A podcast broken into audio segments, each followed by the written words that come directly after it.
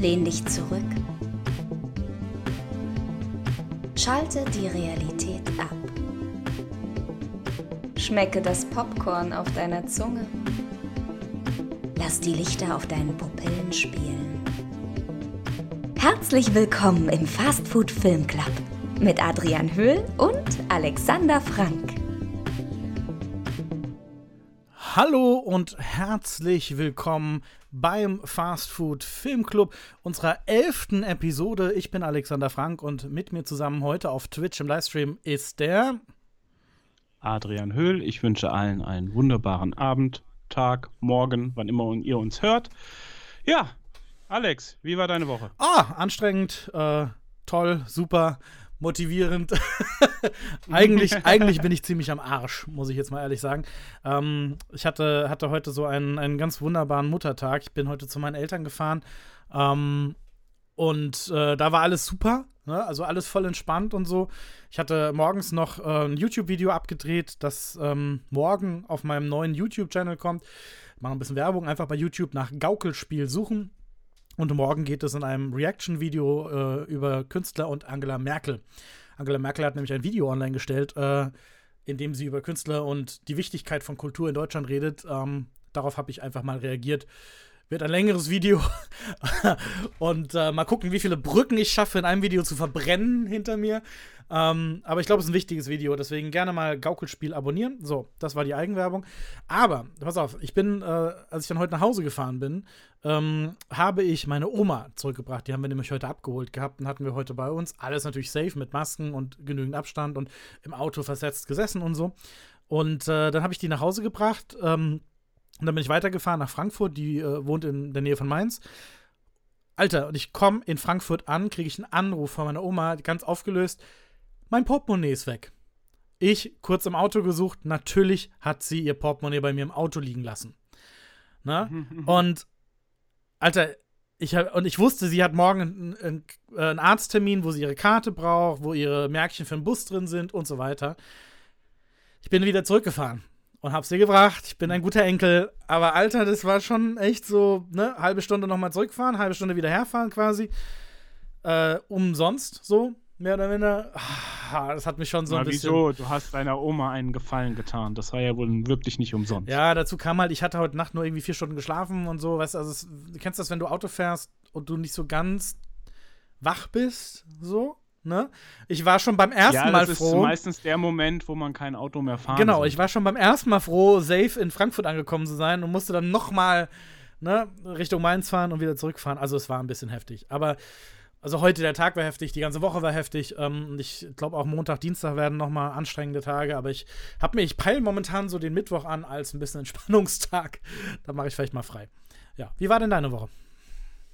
Ja, äh, ähnlich. Also auch anstrengend. Ähm, alle, die uns regelmäßig hören, ich habe es endlich geschafft. Ich habe mal mit meiner Masterarbeit anständig angefangen. Ich habe meine komplette Einleitung geschrieben.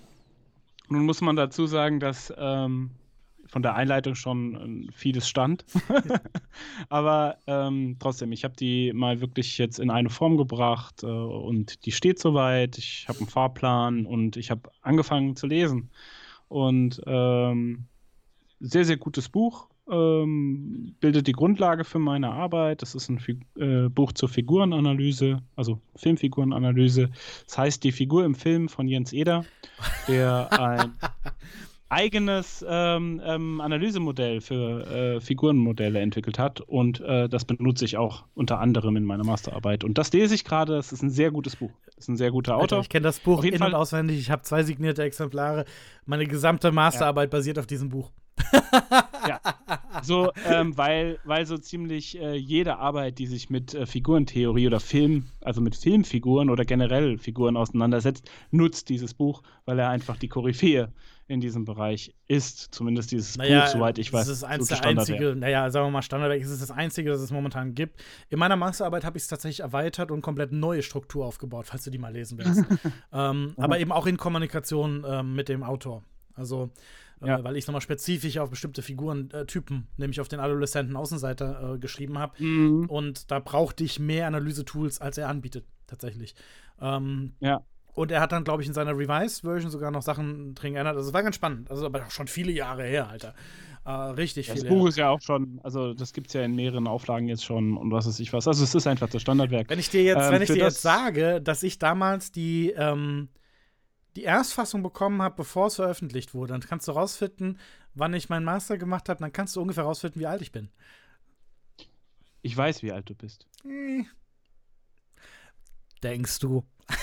ja. Wie auch naja, immer. Ja auch Aber das hört sich doch gut äh, an. Dein Alter ist mir nicht so wichtig und so. Auf jeden Fall, ich wollte nur sagen, das Buch ist sehr gut, sehr, sehr, also da, da fällt einiges auf fruchtbaren Boden. Meine Arbeit wird sich jetzt weniger mit wirklich Figuren Theorie auseinandersetzen. Mhm. Ich nutze das eher, um in eine andere Stoßrichtung gehen zu können. Aber ähm, es ist auf jeden Fall ein sehr inspirierendes wissenschaftliches Buch. Und es ist vor allem auch sehr angenehm geschrieben. Ne? Mhm. Also es ist man kann es wirklich gut weglesen und so. Äh, auf jeden Fall, das hält mich momentan wach. Das beschäftigt mich momentan. Und ähm, das ist, was ich so hauptsächlich in meiner Woche gemacht habe. Ich habe aber natürlich auch noch äh, etwas geschaut, ähm, was wir nicht ausführlich besprechen müssen, weil der Film so mehr ist. Ähm, und zwar äh, Code 8 mhm. mit unter anderem äh, Stephen Amell, mhm. also der Darsteller von Arrow.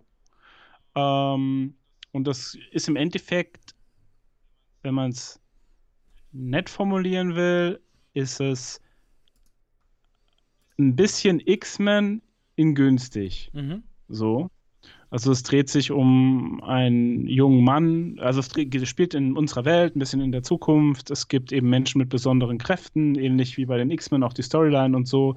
Äh, die sind nicht sehr akzeptiert und ähm, werden unter anderem gefürchtet in der normalen Bevölkerung. Und ähm, ich würde sagen, es ist eine dreckige Version von X-Men mit wesentlich weniger Budget. Ähm, ist auch teilweise ähm, relativ radikal in dem, was sie machen, so. Mhm. Aber irgendwie wirkt das alles so generisch, alles schon 5000 Mal gesehen, äh, keine wirklich neuen Ansätze oder so. Weißt du, und man merkt mhm. halt im Film auch stark dieses mangelnde Budget an. Ähm, ich würde sagen, Code 8 ist ein Amazon Original. Ähm, kann man sich mal angucken, wenn man so gerade an einem, keine Ahnung, Freitagabend, Samstagabend nicht so genau weiß, was man mit seiner Zeit anfangen soll, kann man den schon gut weggucken und so, aber es ist jetzt kein Film, der einen wirklich total beeindruckt oder mitnimmt. Mhm. So.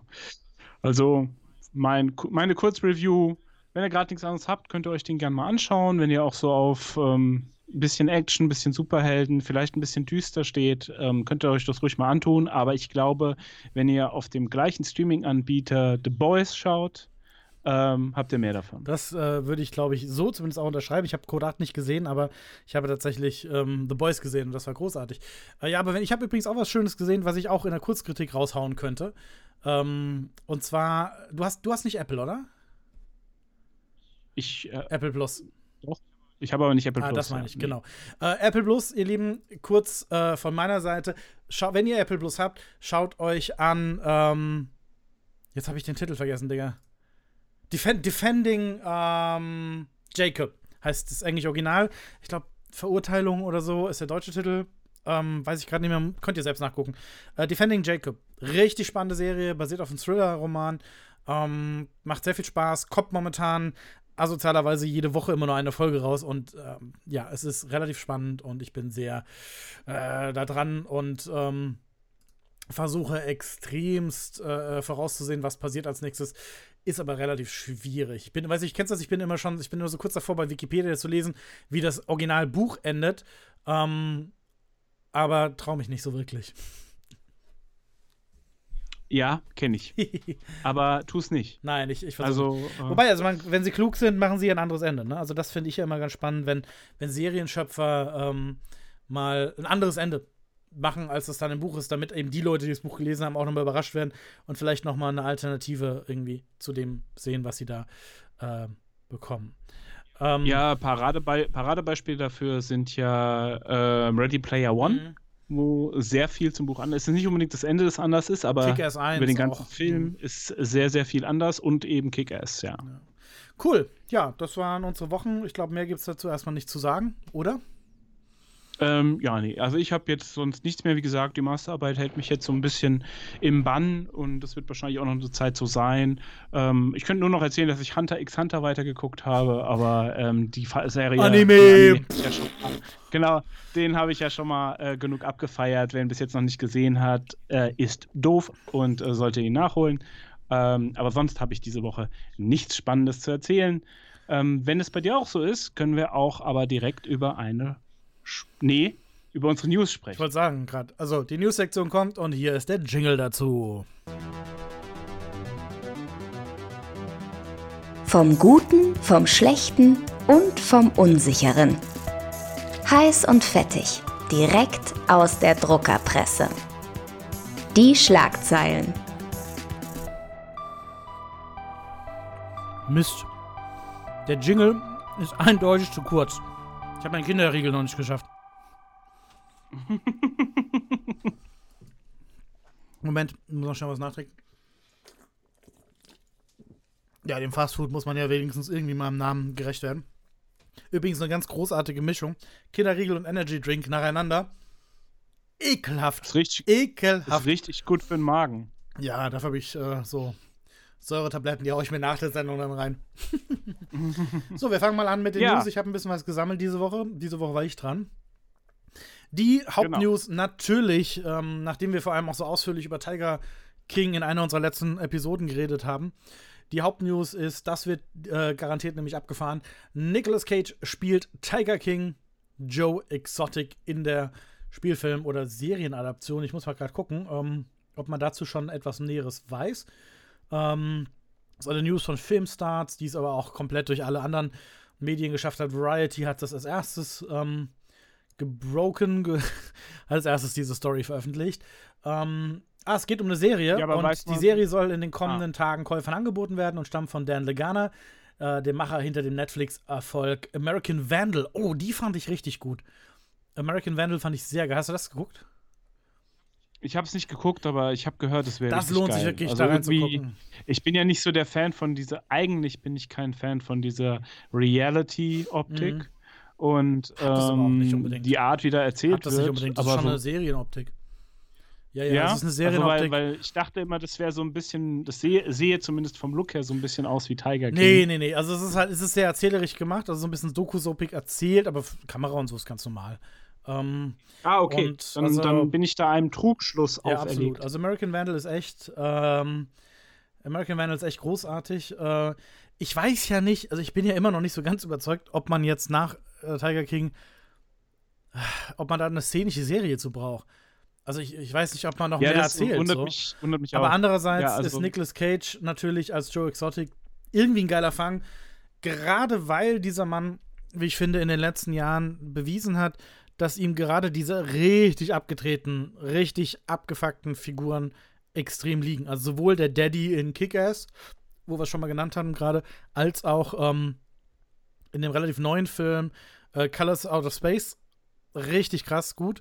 Ähm, und Mandy natürlich. Mandy darf man nicht vergessen. Ein Horror, Sci-Fi, abgefahrener Film, wo ähm, Nicolas Cage quasi ein Schlachtfest ver äh, veranstaltet. Ein menschliches. Ähm, großartiger Film. Also wer, wer auf sowas steht, Mandy ist wirklich abgefahrenstes Horror-Sci-Fi. Ähm, sehr stylisch auch, sehr visuell, hammergeil. Ähm, insofern passt das, finde ich, absolut zu ihm, dass er jetzt Tiger King übernimmt. Bin sehr gespannt, was er mit der Rolle macht, aber wie gesagt, ob es eine Serie braucht, pf, keine Ahnung. Ich, also. Ja, also ich, ich, ich weiß ja nicht, also im Endeffekt wollen sie dann ja wahrscheinlich das Gleiche erzählen, was in der Doku-Serie äh, also Ich glaube, du wirst einen anderen Cliff finden müssen. Ich glaube, du wirst irgendwas Besonderes ja, finden müssen. Also entweder musst du die Anfänge Viel, wahrscheinlich, von Joe ja, aber wenn es Nicolas Cage spielt. Weißt du? Aber dafür ist. Ja. Na und gut, außer man erzählt halt, okay. den, kann natürlich sein, dass der im Knast sitzt und quasi zurückblickt, ne? Nochmal auf seine Jugend Ja, dann spielt so. er aber nicht die Hauptrolle. Nein, das Cage. hat ja niemand, also es wurde gesagt, er spielt Joe Exotic. In welchem Rahmen er Joe Exotic spielt, wurde ja nicht gesagt. Ne? Mm, okay. Aber es kann auch also, zum Beispiel fiktiv weitererzählen, was er nach dem Knast macht. Könnte auch interessant sein. Ne? Also was passiert danach? Also die Geschichte fiktiv weiterzuerzählen. Er, wir beginnen im Knast und vielleicht wird er freigesprochen. Und da beginnt die Serie. Das fände ich jetzt wieder kreativ. Ne? Und quasi eine fiktionale ähm, Weitererzählung seines Lebens zu machen. Das, das fände ich zum Beispiel auch ganz interessant und so. Also wenn man so einen Kniff finden würde, dann finde ich, hat die ja. Serie schon eine Berechtigung. Wenn man jetzt irgendwie ähm, wirklich das, was in der Doku erzählt wird, einfach nur wieder aufwärmt, fiktionalisiert und ähm, quasi uns nochmal erzählt, weiß ich nicht, ob man das wirklich braucht. Ähm, trotzdem finde ich es auch cool, dass Nicolas Cage vielleicht wieder eine neue Rolle übernimmt. Also ähm, ich mochte Nicolas Cage immer. Er hatte ja so eine Phase, wo er auch, äh, glaube ich, äh, finanziell nicht mhm. so gut aufgestellt war, wo er jeden Schund gedreht hat. Und ähm, das macht er teilweise immer noch. Er hat seine Momente. Aber, ja. ähm, ich, er hat, aber er hat auch immer wieder seine großartigen Momente und seine großartigen Rollen. Deswegen bin ich eigentlich immer froh, wenn ich den sehe. Sehr, sehr cool. Ja, also viel mehr gibt es dazu, glaube ich, auch nicht zu sagen. Ne? Bin, ich bin sehr gespannt. Ich freue mich drauf, bin gespannt, was die machen damit. Ähm, Gehe da aber auch nicht ohne Bedenken in dieses Projekt rein. Aber ich freue mich, weil ich finde, Netflix hat beweist momentan sehr gutes Händchen im narrativen Bereich. Also warum nicht? Warum das nicht mal austesten? Ja, aber es ist ja, es ist ja nicht von Netflix, oder? Es ist ja jemand anders, nee, nee, der nee, das ist, ich, eine Netflix-Serie. Ja, produziert jemand anders, aber es ist, glaube ich, wieder eine Netflix-Serie. Also wieder für Netflix. Ja, aber die haben doch gesagt, die wollen das Käufern anbieten. Stimmt. Also das hast du zumindest ja, gerade erzählt. Ich vorgelesen. Da siehst du mal, wie wach ich heute bin, dass ich sowas nicht sehe. Wir, wir schauen mal, wir schauen mal. Ähm, ja. Also die Leute, ihr müsst uns das verzeihen. Wir so ein bisschen heute, durch den Wind. Äh, ja, beide ein bisschen durch den Wind, ein bisschen durchgewirbelt ja. heute. Ähm, ja, aber machen wir mal weiter. Ist dir das schon mal passiert, Digga, wenn du äh, Amazon Filme gekauft hast? Falls du dort Filme kaufst. Ich mache das relativ viel, weil ich habe irgendwann aufgehört, DVDs zu kaufen und kaufe mir dann eher jetzt die Filme digital. Wenn sie, meistens gibt es sie ja in bestimmten Momenten immer günstig. Äh, bei Amazon mal, wenn so gerade am Black Friday oder so um Weihnachten rum kriegt man bestimmte Filme dann immer sehr günstig.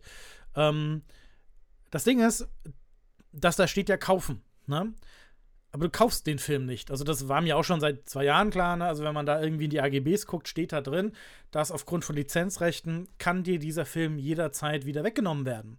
Obwohl auf dem Button, mhm. der da ist, kaufen steht. Äh, versus Leihen, was mhm. ja auch dann auch geht, ne? Äh, zeitlich begrenzt. So. Ein Mann aus Kalifornien, also ein Amerika kalifornischer äh, Amazon-Abonnent, hat jetzt eine große Klage gegen Amazon gestartet, äh, und wirft Amazon quasi vor, damit mit dieser Geschäftspraxis die Kunden zu täuschen. Ähm, natürlich sagt Amazon, ja, steht ja in unserem Kleingedruckten, aber der äh, Kläger sagt, ja, Moment mal, aber auf eurem Button steht kaufen und ich muss davon ausgehen können, mhm. dass im normalen Sprachgebrauch es kaufen, es gehört mir und nicht ist es, also, ne, mhm. ne, für mich in meinem Verständnis, es gehört mir. Und vor allem, es ist für mich genau, es immer, ist immer abrufbar, und es gehört mir. Es ist mir, ich habe es genau. gekauft, genau. es ist immer für mich verfügbar. Und wenn, äh, und das assoziieren wir mit dem Begriff kaufen. Und ähm, dementsprechend, äh, wenn, also wenn, wenn du mich jetzt nach meiner Meinung dazu fragen würdest, ob diese Klage berechtigt ist und ob der vielleicht sogar recht hat, du, ich würde sagen, ich ja. auch komplett sagen. Also ich bin auch sehr froh, dass mal jemand klagt. Ja. Ich wusste das auch nicht weil ich mich nie, also ich habe mich nie mit Amazon so groß, was die Filme kaufen angeht, mhm. auseinandergesetzt. Das, weil ich, ich streame halt das meiste sowieso über Sta Standardanbieter. Ich gucke mhm. auch ab und zu noch Fernsehen. Oder ich äh, kaufe sogar Blu-Rays oder so ab und zu. Ich habe keinen Blu-ray-Player.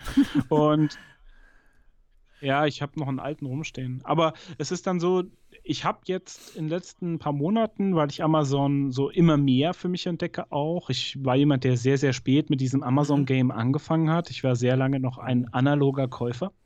Ähm, und äh, die Convenience hat aber einfach gewonnen dann mhm. im letzten Jahr.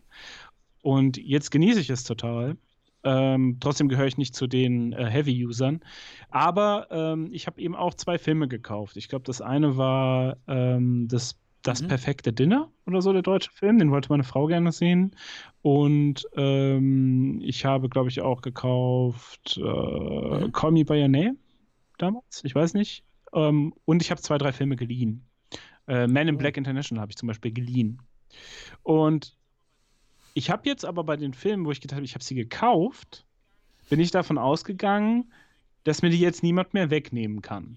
Also, dass ich theoretisch, vielleicht auch, ich habe mich damit, wie gesagt, nicht auseinandergesetzt, ich die mir auch runterladen Das gibt es angeblich als so. Möglichkeit. Also, du kannst es dir sichern, du kannst es runterladen, das gibt es wohl. Ich habe tatsächlich noch nie diese Seite gefunden, wo man das wirklich machen kann. Ähm, aber, oder vielleicht habe ich das auch irgendwann mal nur falsch gelesen, ich weiß es nicht, ich werde mich auch nochmal informieren darüber. Ähm, aber es ist tatsächlich so, dir kann jederzeit, wenn die Lizenzrechte auslaufen bei denen, kann der Film verschwinden. Und das ist, finde ich, schon echt problematisch, weil wenn ich 10 Euro für einen Film zahle, dann hätte ich schon ganz gerne, dass der Film da ist, ne, in meiner digitalen Bibliothek, weil das ist für mich ja auch Sinn und Zweck der Sache, ne, dass ich was kaufe. Ähm, ja. Wenn nicht, dann würde ich doch wieder weiterhin DVDs kaufen. Ähm, Blu-ray-Player habe ich, wie gesagt, nicht. Äh, Werde ich mir jetzt auch nicht anschaffen, weil ich nicht noch ein zusätzliches Medium in meine Schränke stellen möchte eigentlich. Ich wollte eigentlich alles digitalisieren. Aber ja, aber das ist, aber da ist jeder mhm. Streaming-Dienst auch gleich. Also bei, und zwar vor Jahren war das, also ich bin darauf aufmerksam geworden, auf diesen Umstand, weil bei Apple das vor Jahren mal auch ein Problem war. Immer noch ist, natürlich, weil Apple das genauso macht. Ja.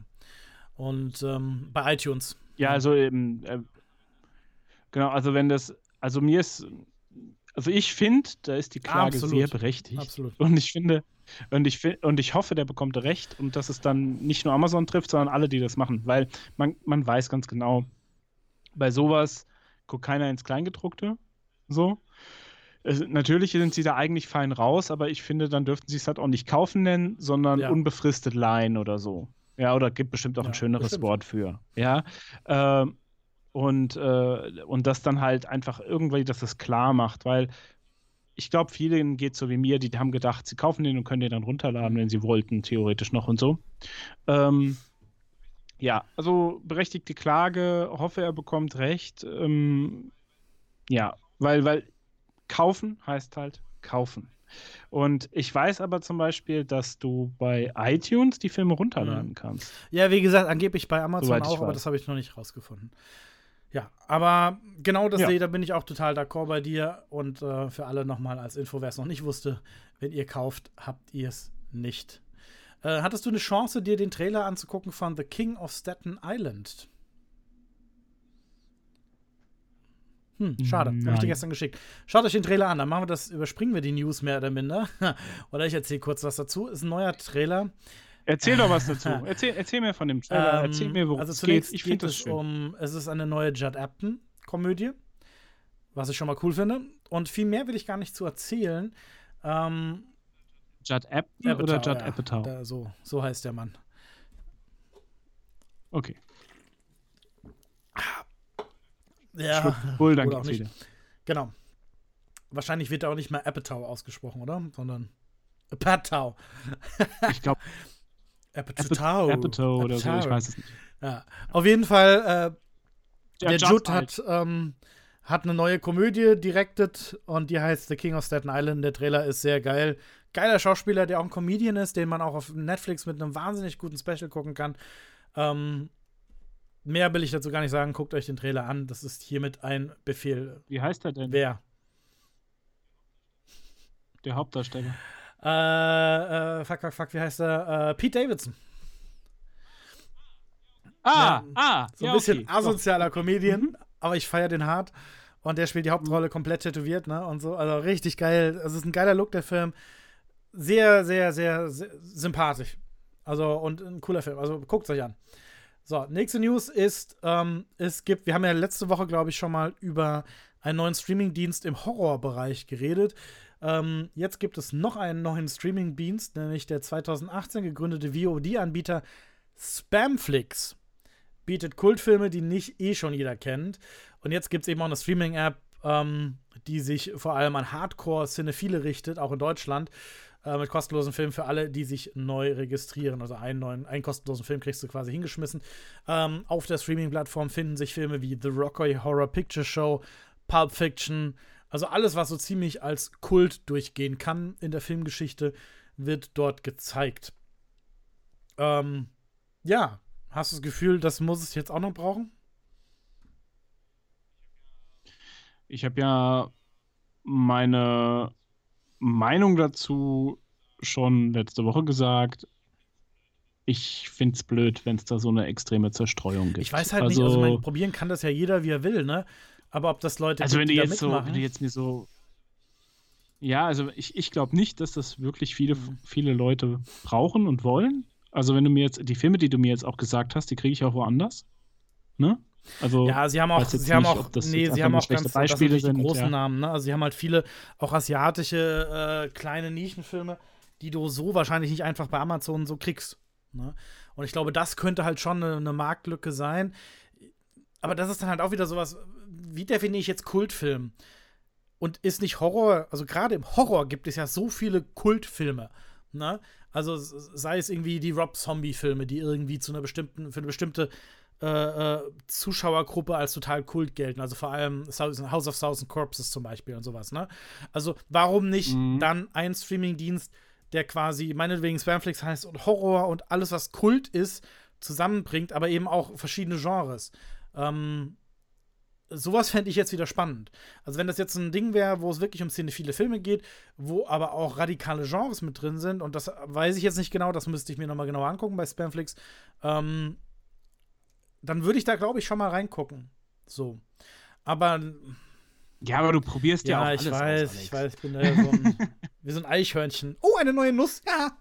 Hinter, hinter drauf da. Ja. Oh, ist die lecker. Also ich muss sagen, ich finde es ich find's ähm, also ich glaube nicht, dass das was ist, was erfolgreich sein wird.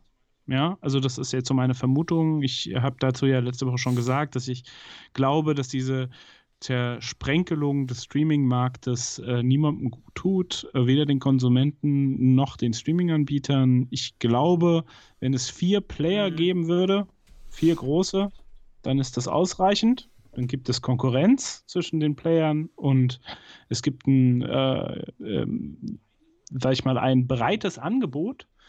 Ähm, aber diese Nischen-Streaming-Dienste, ähm, wie gesagt, ich glaube nicht, dass da viele Filme dabei sind, die ich nicht auch bei einem anderen Streaming-Anbieter gucken kann, weil die großen Streaming-Anbieter kaufen aktuell mhm. jeden Shit. Einfach nur, um ihr Port Portfolio zu erweitern. Also ich gehe davon aus, es wird mit Sicherheit so Perlen geben, die sehr unbekannt sind, wo auch Netflix nicht dran denkt und dass die das deswegen die Rechte nicht kaufen. Ähm, aber ich bin mir auch nicht so sicher wie bei so einem Nischenanbieter, die wirklich ähm, regelmäßig auch neuen Content bringen können. Also bei Netflix, du hast ja eigentlich fast jeden Tag, jede Woche kommt irgendwas Neues und zwar en masse raus, kommst ja gar nicht mehr hinterher. Das hattest du ja letzte Woche schon beklagt. Ähm, ich glaube nicht, dass das bei so einem Streaming-Anbieter so sein wird und ich glaube, dass die Leute dann schnell ähm, da auch so ein bisschen ja, von genervt sind, wenn dann ewig nichts Neues kommt. Ich kann mich erinnern, als Netflix an den Start gegangen ist, hat das eine Weile gedauert. Netflix war auch, war auch nicht von Anfang an in Deutschland so, dass da jede Woche neuer Shit rauskam, sondern am Anfang war das so, da war halt das Portfolio da und das musstest du gucken und das war ja. auch gar nicht so groß. Ich war einer der relativ frühen Konsumenten von Netflix hier in Deutschland. Und das ist jetzt erst nach Jahren an dem Punkt, dass du halt nicht mehr hinterherkommst, weil so viel ist. Aber die investieren auch Milliarden über Milliarden, ja, damit absolut. das so ist. Und so ein kleiner Streaming-Anbieter wird das nicht leisten können. Vielleicht liege ich auch komplett falsch und das Ding ist mega erfolgreich in seinem Nischenmarkt. Aber das ist jetzt gerade meine Annahme. Ich glaube, vier, maximal fünf große Streaming-Anbieter, die sich da den Kuchen aufteilen, soll, sind ausreichend und diese ganzen Nischenprogramme, weiß nicht, ob das von Erfolg gekrönt ist. Jeden, der es interessiert, freue ich mich aber, wenn er sich das anschauen kann. Das wäre vielleicht Spaß damit. Das Ganze, guckt doch mal vorbei, vielleicht ist das ja interessant für euch. So, dann haben wir noch zwei kleine Newsfetzen. Ähm, einmal gibt es einen sehr interessanten Artikel von TheVerge.com. Ähm, da kann man gerne auch immer mal vorbeigucken. Ist eine gute Newsseite für Technologie und so weiter. No Werbung, aber ich mag die sehr. Und die haben einen, einen Artikel geschrieben zum Thema How to Watch Movies with Friends Online. Host a Movie Night with Friends while Social Distancing. Und da geht es um die Frage, und das wollte ich einfach hier mal stellen als so halbes News-Item. Ähm, was hältst du denn von möglichen Apps, gibt es einige Apps, die sie vorstellen, wo man quasi mit zusammen mit Freunden einen Film gucken kann. Also wir beide könnten uns zusammen connecten. Wir würden uns auch so, wie wir uns jetzt hier im Stream gegenseitig sehen, sehen beim Gucken und hätten aber eine gesinkte Timeline bei Netflix oder so. Es gibt dann verschiedene Apps. Es gibt dann äh, zum Beispiel Netflix Party heißt eine App. Äh, der, die funktioniert halt nur für Netflix. Und wenn wir beide unsere Accounts jeweils einloggen, dann können wir beide mit gesinkter Timeline den Film gleichzeitig gucken. Find, findest du das erstrebenswert? Das machen doch also das machen doch aktuell äh, einige mhm. schon in Amerika. Ja, die, die streamen auch die Sachen also online. Ich, ähm, und nee, für mich ist das jetzt eher eine Frage, sagen, also ob du das privat cool fändest. Also, wenn wir beide sagen, ähm, komm, wir gucken jetzt irgendwie einen Film und den gucken wir zusammen, weil bei Social Distancing, normalerweise würdest du vielleicht zu mir kommen oder ich zu dir und wir würden den zusammen gucken. Jetzt geht das halt nicht und das ist auch gut so, dass es nicht geht gerade, ähm, weil meine Wohnung richtig schlimm aussieht momentan. äh, da müsste ich erstmal zwei Tage aufräumen, bis ich jemanden wieder reinlassen kann. Aber davon mal abgesehen, ähm, find, meinst, meinst du, das ist irgendwie interessant? Mm. Ich finde es interessant, ich weiß aber nicht, ob ich es Vielleicht sollten wir es einfach mal ausprobieren. Im Endeffekt. Wir könnten ja endlich mal den Horrorfilm, ja, also den wir halt schon mal gucken wollten, könnten wir mal zusammen so gucken. äh, du weißt, Aha, wie genau. ich zu Horrorfilmen stehe. Aber ähm, interessant finde ich es schon. Ich weiß nur nicht, ob ich dir unbedingt dabei zugucken muss, wie du irgendwie dir, dir Schoggi reinpfefferst. Während Übrigens einen sehr schönen Kommentar hier vorhin, also, ähm, den hab ich, haben wir leider übersehen. Im Chat, ähm, als ich meine Kinderschokolade genascht habe.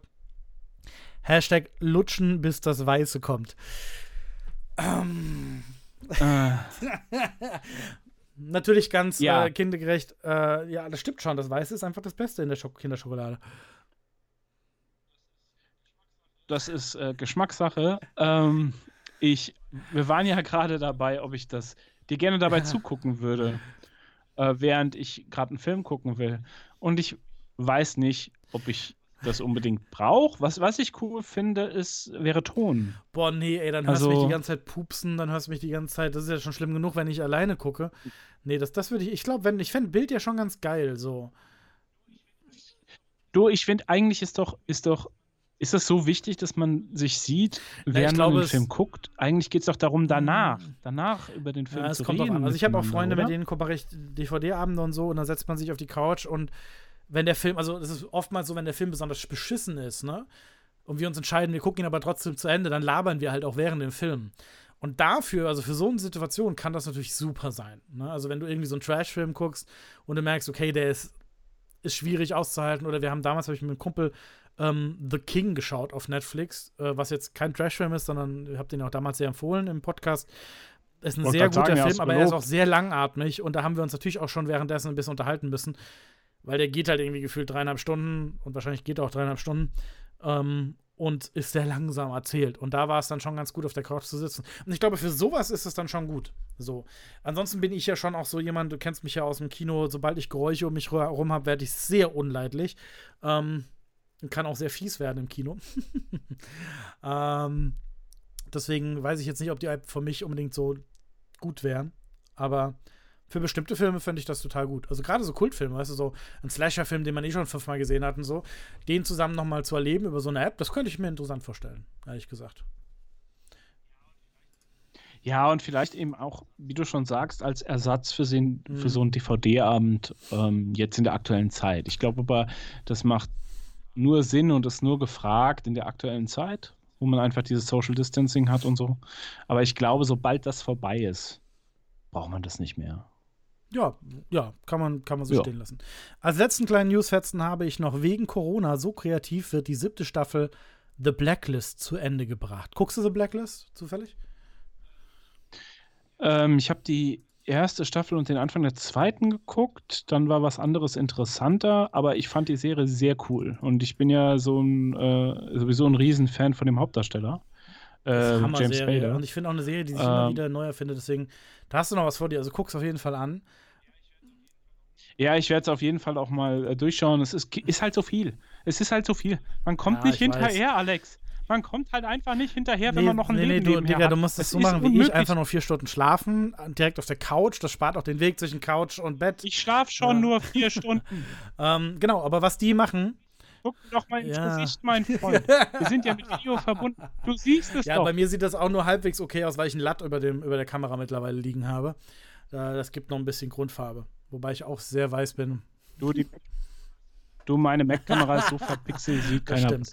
Äh, ganz kurz aber trotzdem nochmal zur Blacklist, weil natürlich auch die jetzt gerade nicht mehr drehen können und auch noch die letzten, glaube ich, Folgen, die noch nicht fertig gedreht war, als ähm, die Pandemie äh, quasi zugeschlagen hat. Und äh, die machen das jetzt so, die werden äh, Teile im Animationsstil einer Graphic Novel einbauen. Das haben die auch schon mal gemacht. Ähm, und es wird eben einfach anim animierte Sequenzen geben. Finde ich mega cool, die Idee. Äh, und sehr kreativ gelöst. Ähm, wird die nee, nee, ganze nee, nee, nee, nur Teile. Folge also, die haben schon Teile gedreht sein? und die Teile, Nur die sie nicht Teile. haben, werden sie jetzt einfach animieren. Und es wird aber auch narrativ eingebunden, warum das als Graphic Novel erzählt wird. Ich freue mich sehr drauf, die kommt ja schon bald, äh, die letzte Folge. Also so ein paar Wochen, aber ich glaube, kommt bald. Ähm, Ja, ich bin mal gespannt. Äh, ja, bin mal gespannt, wie das absolut. wird.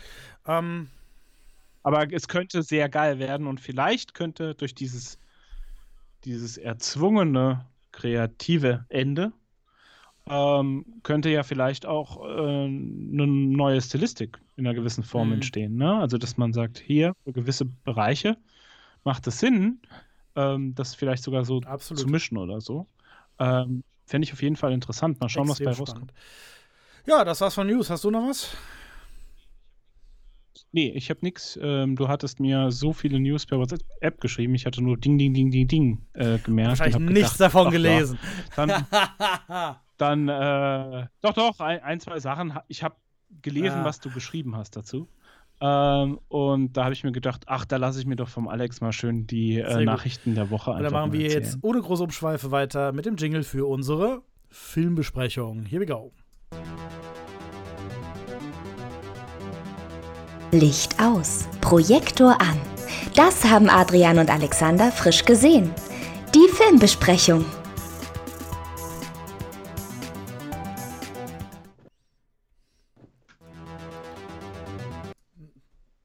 Moment, zweimal brauchen wir den Titel nicht. Das war der Jingle. ähm, ja, bei Live äh, passiert auch mal sowas, dass der Jingle dann nochmal losgeht direkt. Genau, wir gehen jetzt in die Filmbesprechung wir haben beide diese Woche eine Serie geschaut, die es auf Netflix derzeit zu schauen gibt, die auch ganz neu ist. Ähm, und ich habe Adrian mehr oder minder genötigt, die komplette Serie anzugucken, weil nachdem ich sie fertig geschaut habe, war mir klar, ich kann nicht mit dir drüber reden, bevor du sie nicht komplett fertig geschaut hast. Das hast du jetzt getan, richtig? Sehr geil. Ja. Wunderbar. Ähm, was haben wir denn geguckt diese Woche, mein Lieber? Wir haben die Serie Hollywood geschaut, ähm, die ganz aktuell auf Netflix raus ist, ich glaube Mhm. vor einer Woche. Und ähm, vor über ein bisschen was über einer Woche. Ähm, und die dreht sich um das Hollywood der 50er 40er. 40er. ungefähr. 15? 40er. 40er? Nee, ist ja Äh, nach dem Krieg. Nee, spielt in den 40ern. Also die Serie fokussiert sich auf mehrere Personen, die in den 40er Jahren in Hollywood äh, goldene, äh, die goldene Ära bekannt werden wollen. Ja, Ende 40er, Anfang 50er ist es, ja. ja. Kurz nach dem Krieg ist es. Und ähm, genau, es dreht sich im Endeffekt um äh, Schauspieler, Regisseure, Drehbuchautoren, ähm, Agenten ähm, und äh, wie die so ihren Weg im Hollywood der 40er, 50er Jahre bestreiten und äh, ganz nach oben auf der Erfolgsleiter klettern. Ähm, das Ganze ist aber nicht realistisch erzählt, also das ist nicht, ähm, wie es damals war, sondern es ist eine alternative Version. äh, Vielleicht sollten wir einfach mal ganz kurz Zeit. vorweg sagen, wir erzählen, wir, wir machen jetzt erstmal eine Spoiler-Free Review. Es wird sicherlich aber den Punkt geben, wo wir nicht mehr um Spoiler drum rumkommen. Das werden wir noch ankündigen dann. Ähm, dann würde ich vorschlagen, gehen wir auch in Spoiler rein. Äh, für die, die die ähm, Serie dann nicht gesehen haben zu dem Zeitpunkt, die machen vielleicht einfach einen Podcast-Stopp und haben live und die Kollegen im Livestream haben einfach gelitten. Ähm, ihr hattet eine Woche, um die Serie zu gucken, Ich Leute. glaub, die haben die ihr hattet eine Woche, gesehen. um die Serie zu gucken. Jetzt ist äh, die Jagd quasi freigegeben. Sorry. Aber jetzt erstmal spoiler-free. Genau. Artin hat vollkommen recht. In der Serie geht es um eine alternative Geschichtsschreibung. Ähm, dazu würde ich, glaube ich, sagen, erzählen wir auch später ein bisschen mehr, wenn wir ein bisschen mehr in die Spoiler reingehen, weil das natürlich ganz viel mit der Struktur dieser Serie macht, dass die alternativ ist. Ähm, also eben keine realistische äh, Darstellung der 1945er Jahre ähm, in Hollywood, sondern eben eine, ja, eine Fiktion oder man könnte vielleicht sogar sagen eine Utopie. Aber dazu gleich noch ein bisschen mehr. Ähm, ja, erzähl mal, worum es noch so geht, Adrian, wenn du magst. Das ist frischer geguckt als ich. Ähm, ja, du warst so begeistert, deswegen habe ich gedacht, du lebst aktuell noch ein bisschen damit. Ähm, deswegen habe ich jetzt auch nicht geguckt, ähm, wie die Darsteller alle heißen, die übrigens äh, durch die Bank durch die Bank. Ja, also wir haben sind. alle wahnsinnig Darsteller. gute Darsteller. Ähm, ich habe jetzt auch nicht alle geguckt. Also ah, ich richtig, weiß es. Äh, ich weiß es. Naja, ich also ich habe tatsächlich keinen einen ähm, Namen also. auswendig, der mitspielt, äh, der natürlich auch in, in, den in den Trailern sehr gefeatured war. Und das ist natürlich Jim Parsons, der äh, Sheldon bei der Big Bang Theory spielt. Ist, glaube ich, auch so der größte Name, oder? Kannst du sonst noch jemanden? Ähm, ich meine, alle anderen hatte man schon mal gesehen aus verschiedenen Serien. Ähm, also Joe, Mont Joe Mantello, der Richard Dick Samuels spielt, ist schon ein Name, den man kennen könnte. Ähm, aber die meisten davon sind jetzt keine Darsteller, die so der handelsübliche Gucker äh, kennt. Vielleicht noch äh, die Samara Weaving, äh, die spielt Claire Wood. Äh, die kennen zumindest Hörer unseres Podcasts, weil die auch bei äh, Ready genau. or Not, glaube ich, die Hauptrolle naja, und dann spielt noch mit äh, Laura Harrier, die ich persönlich in Blacksman, Black Clansman von Spike Lee super geil fand. da hat sie eine unglaublich gute ähm, äh, Anführerin, Präsidentin äh, der Black Students Union gespielt. Das war eine ganz starke Rolle für sie. Und sie ist natürlich ähm, der Gegenpart in Spider-Man Homecoming. Von meinem geliebten Spider-Man ähm, spielt sie das Love Interest. Großartig. Äh, außerdem spielt mhm. Patty LePont mit. Lu, nee, Lupon. Patty Lupon, sorry. Äh, die ist in Pose unglaublich gut als homophobe reiche Vermieterin und ist auch ebenso brillant in American Horror Story, wo sie äh, ein paar Folgen mitgespielt hat. Und zudem ist sie in Amerika zumindest wahnsinnig bekannt als Musical-Darstellerin. Tatsächlich. Also ist eine ganz, ganz bekannte Musical-Darstellerin äh, am Broadway. Ähm, ansonsten, wen kannte ich noch? Genau. Achso, natürlich Ho äh, Holland Taylor, die die Evelyn Harper aus Two and a Half Men spielt. Das ist die Mutter von Charlie Sheen in Two and a Half Men. Ja. Ähm, die ja. das auch ganz, ganz großartig macht, wie sie da diese Produzentin in, in Hollywood jetzt in dieser Serie spielt. Äh, das waren so. Vor allem, die ganz anders aussieht als in Ganz anders. Ich habe sie tatsächlich also an der Stimme wirklich erkannt. Und also an, der, an dem Duktus. Ne? Da habe ich gedacht, Moment, die kennst mhm. du. Und da habe ich natürlich kurz gegoogelt und gesehen, ja klar, das ist die Mutter. Ähm, aber das war, war, war ganz, ganz großartig, ja. Ähm, genau. Genau, also die Serie äh, beginnt zunächst äh, mit dem äh, Kriegsheimkehrer Jack Costello, ähm, der einen Werbespot im Fernsehen sieht und daraufhin inspiriert ist, also ein Werbespot, der quasi das Traumland Hollywood mhm. ähm, verkauft, der ähm, davon erzählt, wie toll es in Hollywood ist, dass jeder dorthin kommen soll, der Erfolg sucht und dass äh, der Erfolg ihn finden wird und so weiter und so fort.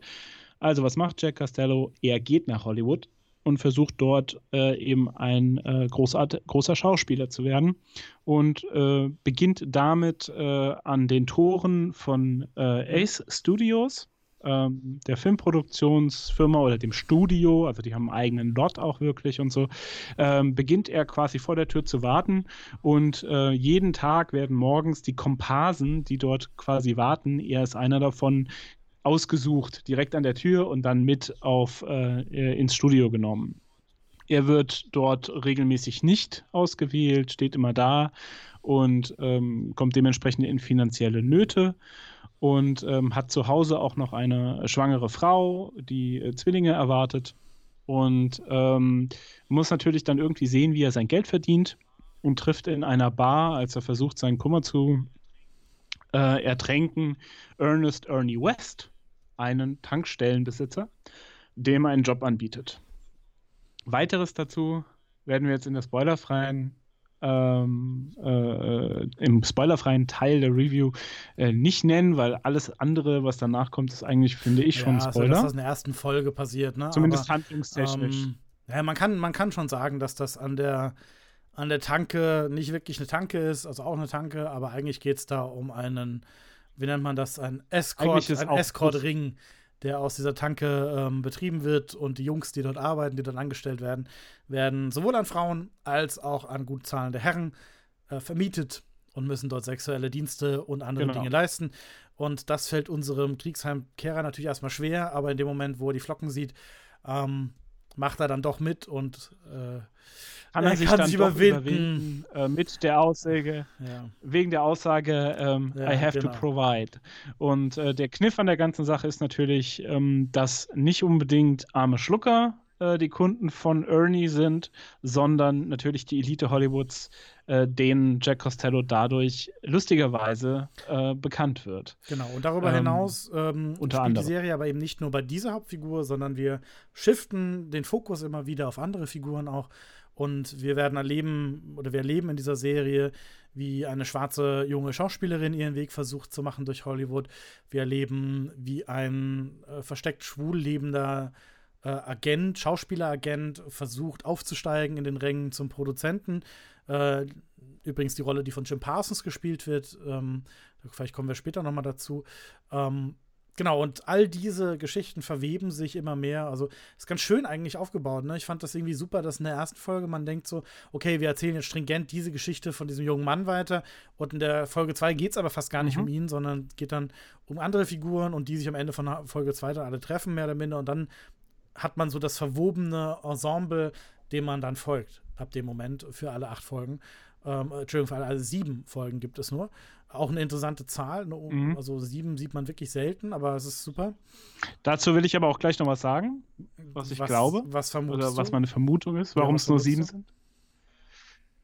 Ähm, das, also ich finde die Serie wirklich großartig, muss ich vorneweg sagen. Also ich finde wirklich, dass die großartig geschrieben ist. Ähm, also der Creator und Drehbuchautor Ryan Murphy hat mal wieder wirklich eine großartige Serie geschrieben und produziert. Ähm, die Schauspieler sind großartig, äh, das ganze Setdesign ist großartig. Ähm, ganz oft äh, schreibt sich Ryan Murphy in einzelnen Situationen eigentlich in eine Sackgasse, wo du nur ganz schnell wieder rauskommst, ganz schwer wieder rauskommst, ähm, wo man sich denkt, wenn du jetzt eine gewisse Entscheidung triffst, dann verkackst du dir gerade diesen Charakter. Und er schafft es aber jedes Mal in dieser Situation meiner Ansicht nach, das ist mhm. natürlich nur meine Meinung, aber meiner Ansicht nach die richtige Entscheidung zu treffen, um zu vermeiden, dass dir die Charaktere unsympathisch werden. Er schafft es immer, an diese Grenze mhm. zu gehen und dann den richtigen Move zu machen, damit dir die Charaktere sympathisch bleiben. Und das ist eine große Kunst. Ähm, und ich finde aber, dass man in der letzten Episode merkt, dass die ganze Serie ein bisschen zügig zu Ende gebracht wird dass da eigentlich man hätte ein, zwei, drei Folgen sogar mehr machen können. Echt? Mir war es zu wenig. Okay. Also mir war es mir war's am Ende zu rushed. Also bis zur fünften, sechsten Folge entwickelt sich das Ganze nach einem gewissen Pacing. Also es hält auch ein gewisses Pacing, die Serie.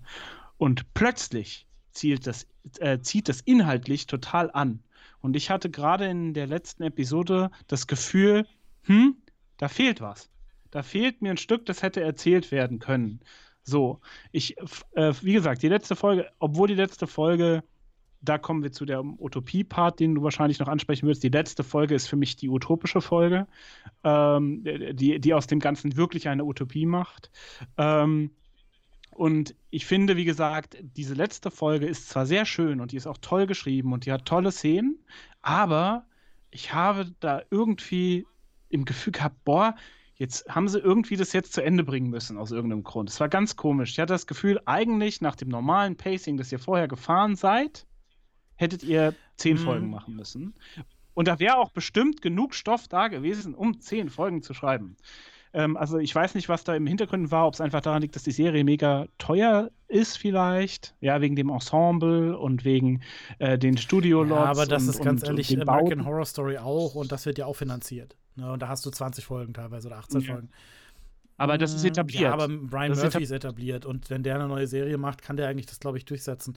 Ich, ich, ich glaube was anderes. Ich glaube, das Pacing, also ich, mir ging das auch so, ich fand es auch, ist ein Bruch im Pacing, aber ich glaube, es hat narrativ mit der Utopie zu tun.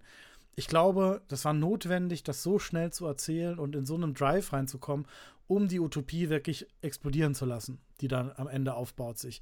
Und äh, mir ging das nicht so, wobei ich fairerweise sagen muss, ich habe auch eigentlich die letzten beiden Folgen Rotz und Wasser heulen, das war die letzte Folge Rotz und Wasser heulen vom Fernseher gesessen und diese Serie geguckt. Deswegen kann ich nicht. Das kann ich, das kann ich mir ähm, vorstellen, weil diese Serie ja, dich, mich sehr abholt. die, ich bin die Zielgruppe. Du bist die, du bist die absolute.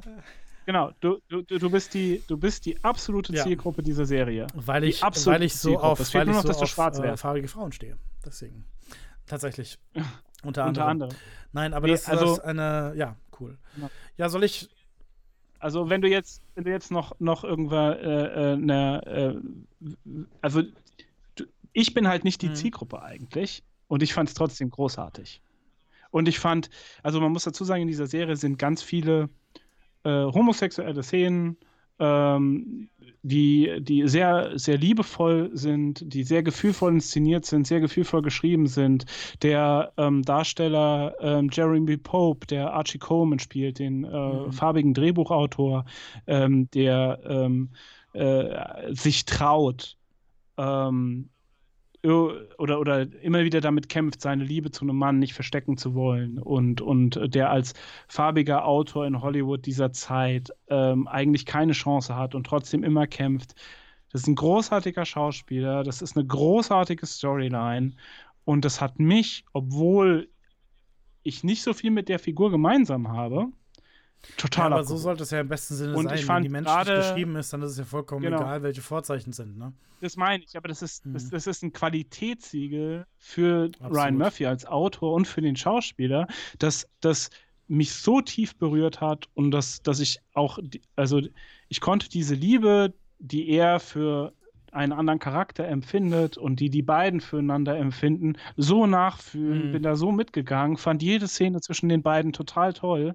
Ähm, also das ist sowieso für mich eine der großen Storylines äh, dieser Serie, so, ja, also absolut. der starken Storyline. Diese Liebesgeschichte zwischen diesen beiden Männern und es ist natürlich sehr toll, dass das quasi äh, die Serie auch spiegelt in ihrem Inhalt. Also diese Storyline spiegelt sich quasi nochmal und das ist dir, sehr schön. Ich dir vollkommen recht. Mir ging es tatsächlich sehr ähnlich. Wir sind uns da, glaube ich, sehr einig bei dieser Serie. Ich fand eben auch die Ästhetik, die Zeitdetails, ähm, die Zeit im Stil und der Haltung ähm, finde ich großartig eingefangen. Es ist natürlich eine irgendwie gelackte Version eines Hollywoods. Es ist natürlich nicht das verrauchte, düstere, dreckige Hollywood, äh, das man vielleicht gerne sehen würde. Ähm, wenn man das sehen möchte, so diesen, diesen puren Zeitrealismus, der es ja eigentlich, den es ja eigentlich gab, ähm, dann würde ich sehr empfehlen, die Ryan Murphy-Serie Pose sich anzuschauen. Ähm, bei Pose geht er wirklich auch ähm, in diese Ballroom-Szene in, in New York. Da wird es dreckig, da wird es hart, da geht es wirklich an menschliche Abgründe. Dahingegen ist Hollywood wirklich eine, eine sehr verschönte, eine sehr buntige Version, historische Version, eben auch dadurch eine, natürlich eine Alternative Fiktion ne, äh, von Hollywood. Ähm, ich finde großartig die Repräsentation, die in dieser Serie stattfindet, sowohl bei schwarzen Schauspielern, ähm, auch, also es gibt zum Beispiel diese äh, eine Szene, in der die Wichtigkeit von Repräsentation diskutiert wird, also dass, dass man schwarze Menschen auf der Leinwand sehen muss. Ähm, finde ich super wichtig und finde ich auch überhaupt kein politisches Thema, sondern ein grundgesellschaftliches Thema. Und ich finde es richtig, dass in der heutigen Zeit, wenn ich heute eine Serie über das alte Hollywood mache, dass ich das anspreche, ist mir als Künstler vergönnt. Und ich liebe Ryan Murphy dafür, dass er diese modernen Bezüge und weil ich höre schon die Kritiker, ich höre schon im Hintergrund die Leute, die sagen, ja, aber das ist wieder so eine Politisierung von Vergangenheit, die es ja gar nicht gab in der Zeit, weil in der Zeit war nun mal einfach Sexismus, Ausbeutung und eine totale Heterodominanz einfach an der Tagesordnung. Ne? Also das müssen wir einfach mal sagen. So. Aber und Genau, da kann man aber, ja, red mal weiter noch. Ich sag Und diese äh, unterdrückte Homosexualität, die wird in der Serie gar nicht so stark auserzählt, wie sie war. Also, dass Leute dafür auch zusammengeschlagen wurden auf den Straßen und so weiter. Das ähm, sind Sachen, die. Ich glaube, wenn man das sehen will, dann guckt man sich Pose an von ihm, weil Ryan Murphy das schon mal erzählt hat. Und ich gehe total mit und ich verstehe, dass dieser Autor und Creator äh, sich jetzt gesagt hat, ich möchte jetzt mal was anderes erzählen, ich möchte eine andere Narration ausprobieren. Und ich finde es extrem mutig und ich finde es vor allem ähm, innovativ, eine Serie so zu erzählen, dass du eine fiktionale alternative Geschichte erzählst und die für mich von vornherein, also seit der ersten Folge, ist das eine Utopie-Erzählung. Ähm, Finde ich großartig. Dazu kann ich aber gleich auch noch mal ein bisschen eingehen, was ich mit Utopie wirklich meine. Darüber hinaus. Wollte gerade sagen, weil im, im klassischen in der Klassendefinition einer Utopie trifft es das für mich nicht ganz. Ja, das nur in der nicht. letzten kann, Folge. Da gehe ich aber gleich nochmal ein. Lass mich ähm, da nochmal drauf eingehen. Äh, großartiges ja. Ensemble, natürlich haben wir schon drüber gesprochen. Jim Parsons. Ich war extrem überrascht, wie einfach es mir gefallen ist, äh, Sheldon zu vergessen. Also in den ersten zehn Minuten hat man ihn natürlich noch da. Sheldon ist für mich zumindest so eine, so eine präsente Figur. Ähm, ich finde es so krass, wie dieser Schauspieler in seiner Rolle aufgeht wieder ein wirklich differenziertes Spiel, also vor allem versus die Sitcom-Arbeit, die er normalerweise macht, ähm, ist komplett anders. Äh, man kommt sehr, also meiner Meinung nach kommt man sehr schnell von Sheldon los. Ähm, und gleichzeitig ist es die Rolle einfach wahnsinnig klar gezeichnet und sehr, sehr gut geschrieben. Ähm, sowohl von den kleinen Mannerismen, von der ganz anderen Körperlichkeit als Sheldon, die er auf die Bühne bringt. Ähm, und das also ich liebe ja, wenn Schauspieler mit ihrem Körper arbeiten. Ne? Ich bin ein großer Fan davon, auch in der Regie mit Körperarbeit zu arbeiten. Und das Geile ist halt, bei Sheldon ist der Fokuspunkt, den der Schauspieler hat. Also muss man darauf achten, wenn er durch die Serie läuft, durch Big Bang. Ähm, Sheldons Fokuspunkt sitzt hier oben, zwischen der, also auf der Stirn, ne? also zwischen den Augen. Das heißt, das ist der Punkt, der ihn immer nach vorne zieht. Seine ganze Körperlichkeit richtet sich alles zwischen diesem Punkt an der Stirn. Wie er sich bewegt, wie er nach vorne geht, wie er Leute anguckt, mit welcher Konzentration er Leute anguckt und so weiter. Und, ähm, äh, Entschuldigung. Äh, Entschuldigung, das ist der Fokuspunkt, den er jetzt bei Hollywood hat. So. Ähm, nein, Entschuldigung, das hat er jetzt ich bei Hollywood. Sagen. Jetzt liegt der Fokuspunkt wirklich oben. Bei Sheldon ist es so, dass der Fokuspunkt in der Hüfte liegt. Also Sheldon, ne, also wenn du mal beobachtest, wie der läuft, Sheldon, ähm, der hat immer so ein so ein Gang, der wirklich über die Hüfte definiert wird. Auch wenn der sich hinsetzt und so weiter. Ne? Die Hüfte geht zuerst und dann bewegt sich der ganze Körper so nach. Und jetzt in dieser Serie bei Hollywood ist wirklich der Fokuspunkt hier oben. Das heißt, wie der Leute anguckt, ganz anders mit seinen Mitspielern umgeht. Und das finde ich eine find eine richtig gute Arbeitsweise, auch vor allem, weil sie dem Gegenüber ähm, wahnsinnige Möglichkeiten gibt, davon abzuspielen. Ähm, der Rest des ganzen Ensemble finde ich wirklich, wirklich großartig, wie sie sich absetzen von vergangenen Rollen. Und das ist halt auch wieder eine Qualität, die Ryan Murphy wirklich kann, auch in der Auswahl seiner Regisseurinnen und Regisseure. Ähm, das sieht man bei, ne, bei American Horror Story, wo du ja eine Anthologieserie hast, wo äh, sehr viele Schauspieler immer wieder in der Serie auftauchen, aber in komplett neuen Rollen. Und ich finde, der hat ein wahnsinniges Händchen, sich gute Schauspieler rauszupicken mit seinem Team zusammen, die das auch können. Und ähm, bei Jim Parsons lagen sie da richtig und wie bei allen anderen auch. Ähm, ansonsten, ich gucke gerade mal, was ich noch so notiert habe, während ich die Serie geguckt habe. Äh, ich finde, es gibt so geile Szenen in der Serie, die mich so ähm, beeindruckt haben. Erinnerst du dich an die Szene, äh, wo Jim Parsons versucht, die Mafia reinzuholen, um ein Problem zu lösen? Ähm, ja. Und da gibt es diese, diese wunderbare Szene, wo er danach, also er schafft das ja, äh, ist dann endlich am Set, er erreicht seinen Traum und ähm, geht, geht an einem anderen Producer vorbei und der ruft ihm so ganz dezent nach hinterher, Fraud. Ne, du bist fake.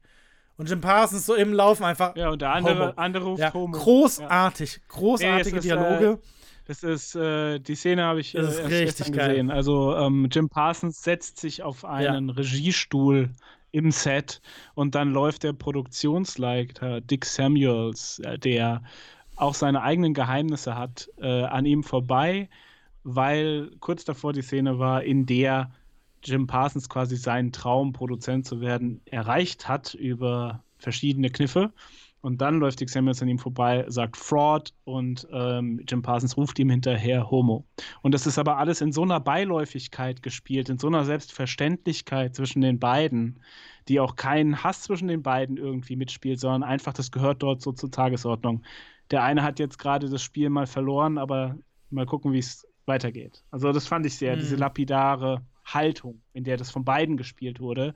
Ähm, weil da keine Bösartigkeit für mich Nein, es war, war, war, sondern es war so ein Hinterherschießen ja? ne, auf gleicher Ebene. Großartig. Genau. Äh, dann gibt es eine genau. Szene, die mich auch sehr beeindruckt hat, wo Dick zum ersten Mal in eine Schwulenbar geht. Ähm, und zwar nach einem sehr schwierigen Gespräch, das er hat über Beziehungen mit Frauen. Äh, und dann geht er in diese Schwulenbar und du siehst einfach, dass der lange, sehr oft schon vor dieser Bar gestanden hat und sich nicht reingetraut hat. Ne? Ähm, genau, das, das ist eine tolle auch, Atmosphäre. Ja. Und dann gibt es dieses wunderbare Dialoggespräch am Tresen. Ähm, und ich muss sagen, ich konnte da sehr viel, also ich war auch damals als Jugendlicher meine erste Schulenbahn, die ich rein bin. Alter, das ist echt schwierig. Also war, ist heute immer noch eine Überwindung, glaube ich, so für junge Menschen. Ähm, ich konnte das sehr nachfühlen und das haben sie unglaublich gut umgesetzt, sowohl in den Dialogen als auch in, den, in der Atmosphäre. Fand ich super. Ähm, ja, und. Genau, ich, ich wollte auch noch ein bisschen was zu Jim Parsons zu Jim Parsons. ähm, weil ich da auch ein bisschen auf eine unserer ähm, Zuschauerinnen eingehen möchte, die liebe Halle Berry, äh, stimmt überhaupt nicht mit uns überein bei der Serie. Irgendwas hat sie wohl die ganze Zeit gestört und ähm, Äh, sie hat auch die ganze Zeit nur Sheldon gesehen. Kann ich überhaupt bei nicht Jim. Parsons. und äh, fand die Charaktere nicht nach, nahbar und ihre Motivation hat ihr nicht eingeleuchtet. Also die Motivation der Charaktere hat ihr nicht eingeleuchtet. Ähm, also erstmal zu Jim Parsons. Ich muss sagen, ich habe mit meiner Frau, right bevor wir Hollywood gestartet haben, Big Bang Mhm. Theory geguckt. Wir wussten nicht, dass Jim Parsons mitspielt bei Hollywood. Und dann fangen wir die Folge an und plötzlich steht da wirklich Sheldon. Und wir hatten eine Folge, ein, zwei Folgen, so ein bisschen Probleme noch, weil wir halt immer so, die, die Rolle, der Schauspieler ist so mit der Rolle Sheldon verankert, dass es ganz schwer und wir gucken Big Bang Theory fast jeden Abend zum Essen.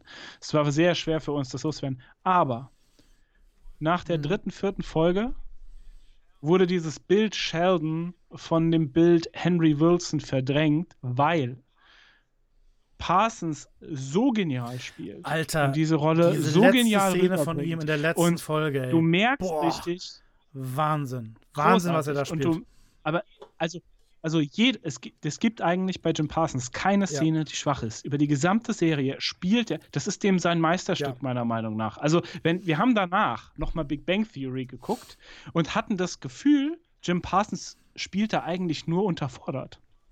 Also du, Mhm. du merkst richtig, dass das Spiel in den späteren Staffeln bei Big Bang Theory eigentlich nur noch so aus Meth F Mhm. ist und so. Ne? Er spielt das immer noch großartig, aber es ist halt einfach für ihn.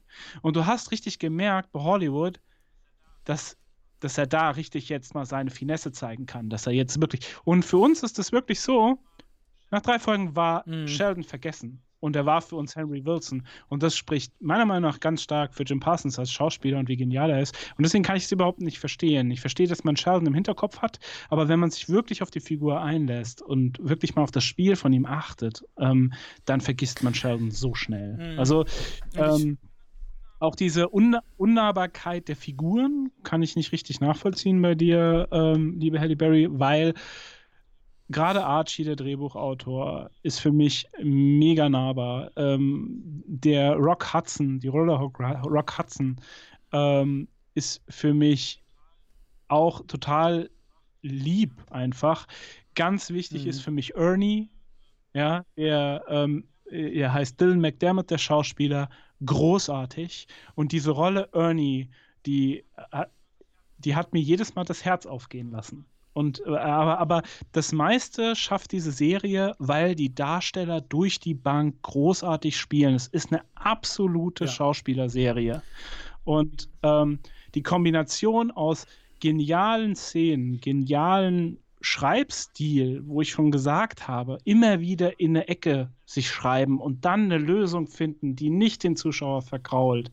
Das ist großartig. Und wenn das dann noch von solchen Schauspielern getragen wird, dann kann ich nicht nachvollziehen, wie man da nicht mitgeht. Muss ich ganz ehrlich sagen, Halle Berry. Ähm, aber jeder darf äh, da seine Meinung haben. Ich würde dir aber vielleicht nochmal ans Herz legen, es nochmal Also mit was- einem anderen Mindset Was zu versuchen. Weil gerade versuchen zu sagen, ist, du hast einfach die falsche Meinung.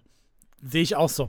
Nein, nein, Doch. überhaupt, überhaupt, überhaupt nicht. Äh, Halle Berry überhaupt nicht, weil ich finde, jeder darf seine Meinung haben und es dürfen Dinge, die mir großartig gefallen, dir nicht gefallen. Aber ich möchte zu bedenken geben, dass ich in meinem bisherigen Filmschauleben gemerkt habe, dass ich manche Dinge zunächst nicht gut fand, weil ich sie in, einem, in einer falschen Stimmung angefangen habe zu schauen. Und dass ich an einem viel späteren Zeitpunkt mir das nochmal angeguckt habe, da aber eine ganz andere Stimmung hatte und daraufhin dann die Serie oder den Film ganz anders rezipiert habe und plötzlich großartig fand.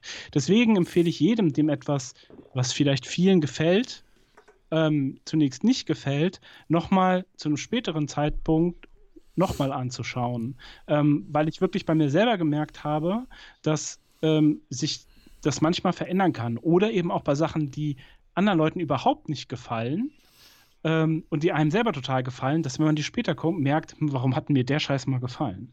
Also ähm, deswegen, das möchte ich einfach nur sagen, dass man sich da vielleicht, äh, weil das wirklich meiner Meinung nach eine wirklich sehr schöne, tolle Serie ist, nicht nur vom reinen fachlichen, sondern auch eben von ihrer Aussage und von der Message, die sie transportiert, ähm, dass man äh, die nicht äh, so schnell aufgeben sollte. Ich weiß auch nicht, ob du sie komplett gesehen hast. Ähm, ich könnte auch verstehen, wenn man bis zur dritten, vierten Folge braucht, bis man so richtig drin ist. Weil so ab der dritten Folge zieht die also Serie also richtig ging mir an. So, also man braucht schon ein ja. bisschen Sitz. Also drei Folgen braucht man ein bisschen, ja. um die Welt also reinzukommen. Also, und dann zieht sie an. Ich kann, ich würde aber sogar noch eine andere These reinwerfen, Adrian. Ähm, ich glaube, dass die Serie, weil ich, also ich kriege ja auch viel Feedback so aus meinem Umfeld und ähm, also ich kann dir sagen, dass sämtliche schwulen Freunde von mir die Serie feiern. Das habe ich so noch nicht erlebt bei irgendeiner Serie, selbst bei so ernsthaften, weißt du, so Posts und so weiter. Ähm, das ist eine Serie, die uns einfach sehr anspricht, weil sie, weil sie was macht, und das meine ich mit Utopie. Sie erzählt von vornherein eine Utopie, ähm, weil die Homosexualität, so wie sie dargestellt wird, nie wirklich in Gefahr kommt für die Einzelperson. Was in dieser Zeit aber de facto der Fall war. Ja, also wenn du damit aufgeflogen bist, war deine Karriere beendet. Punkt. Und die Serie behauptet ja, und das ist der utopische Ansatz daran, das lässt sich immer irgendwie wegmachen. Ja, also wenn dann irgendwie so jemand dahinter kommt, irgendwie so ein, so ein Klatschreporter, ja, dann, dann findet man Wege, den, den, dass er da nicht drüber schreibt und so weiter. Und das war aber de facto nicht so, sondern Homosexualität wurde an den Pranger gestellt. Ähm, und das, da war Hollywood natürlich nicht alleine mit, sondern Ne, also auch in Deutschland und so weiter hat es lange gedauert, bis das kein Problem mehr war. Oder heute, auch heute ist das ja noch offensichtlich ein Problem. Ähm, leider in manchen, ähm, ja, bei manchen, für manche Menschen. Ähm, und die Serie zeigt in der Hinsicht eine Utopie, dass die Figuren eigentlich von vornherein Positives sich denken. Also denken alle immer positiv und versuchen quasi das Gute zu sehen und laufen auch immer auf das Gute hin. Und was die Serie macht, und das finde ich bemerkenswert, das tut sie nicht nur in der letzten Folge, sondern immer wieder, ähm, immer wenn es so, so Schlüsselmomente gibt, wo du narrativ, also wo ich auch als Autor impulsiv in das Düstere gehen würde, also eine Figur noch tiefer in den Schlamm drücken würde, um sie noch härter kämpfen lassen zu müssen. Ganz oft entscheidet die Serie sich dafür, nein, das mache ich nicht. Ähm, wir gehen einen positiven Weg. Wir lassen die Figur mal gewinnen. Und das passiert nicht nur im letzten Folge, sondern es passiert immer wieder an bestimmten Stellen, dass die Figuren gewinnen. Und ich finde das ähm, ein sehr bemerkenswertes Konzept. Ich war vor vielen Jahren, da werde ich auch demnächst in einem YouTube-Video nochmal drüber reden, auf der ähm, Republika in, äh, in Berlin. Und da hat ein Autorenkollektiv darüber geredet, dass sie nur noch Utop Utopien schreiben. Ähm, mit der These, dass wir Dystopien einfach gelernt haben und dass wir generell als Menschen biologisch eher der Dystopie zugewandt sind. Also das greift eher unser, unser Interesse. Ne? Also wenn du irgendwie einen Autounfall siehst und ähm, daran vorbeifährst, guckt man halt hin, weil das alle unsere Fluchtimpulse ähm, quasi bedient, weil unser Interesse da größer ist und so weiter. Und deswegen sind Dystopien als Geschichten auch immer interessanter. Ne? Also wenn es düster wird, wenn, wenn, wenn die Menschheit ans Extrem gebracht wird. Wogegen eine Utopie was Positives erzählt und, ähm, und positive Entscheidungen präsentiert. Und das wirkt erstmal nicht so interessant. Ich finde, die Serie zeigt aber, wie interessant das sein kann, weil es eben emotional dadurch wird, weil es ähm, Menschen befreit. Und äh, das fand ich sehr, sehr toll an dieser Serie, ehrlich gesagt. Und ich muss sagen, da hat sie mich auch sehr abgeholt. Ich muss aber auch sagen, das würde ich auch gerne nochmal in die Runde werfen, hm, Adrian.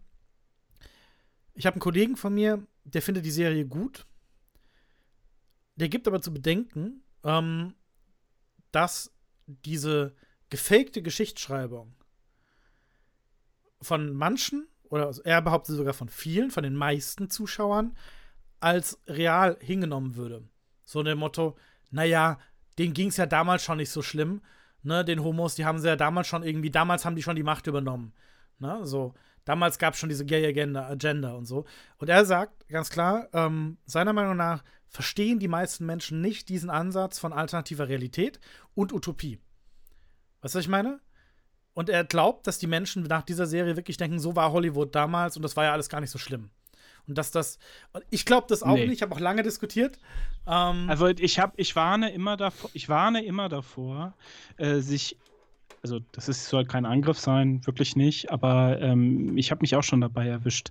Man neigt ganz schnell dazu, äh, zu denken, dass man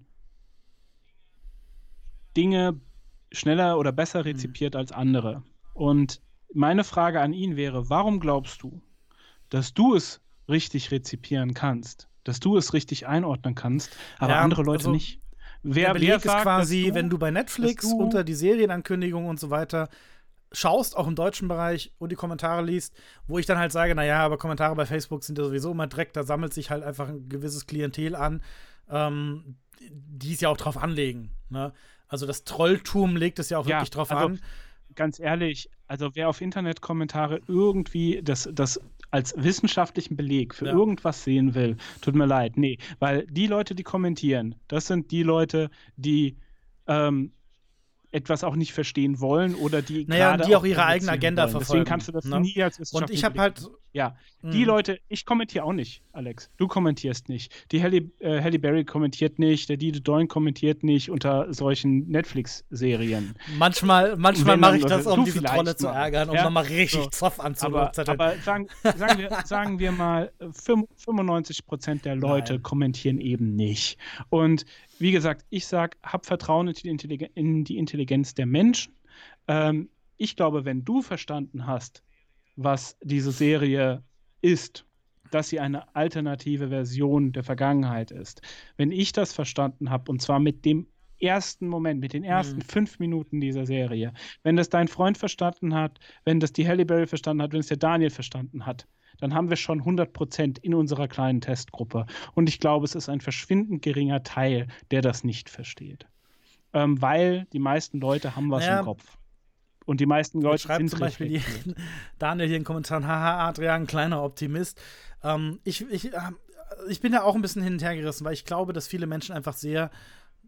Ich war mal anders, Daniel. Ich, ich habe eines Besseres, ich glaube wurde eines Besseren dass es viele Idioten einfach da draußen gibt und wir sehen das ja auch an gewissen Wahlergebnissen und so weiter.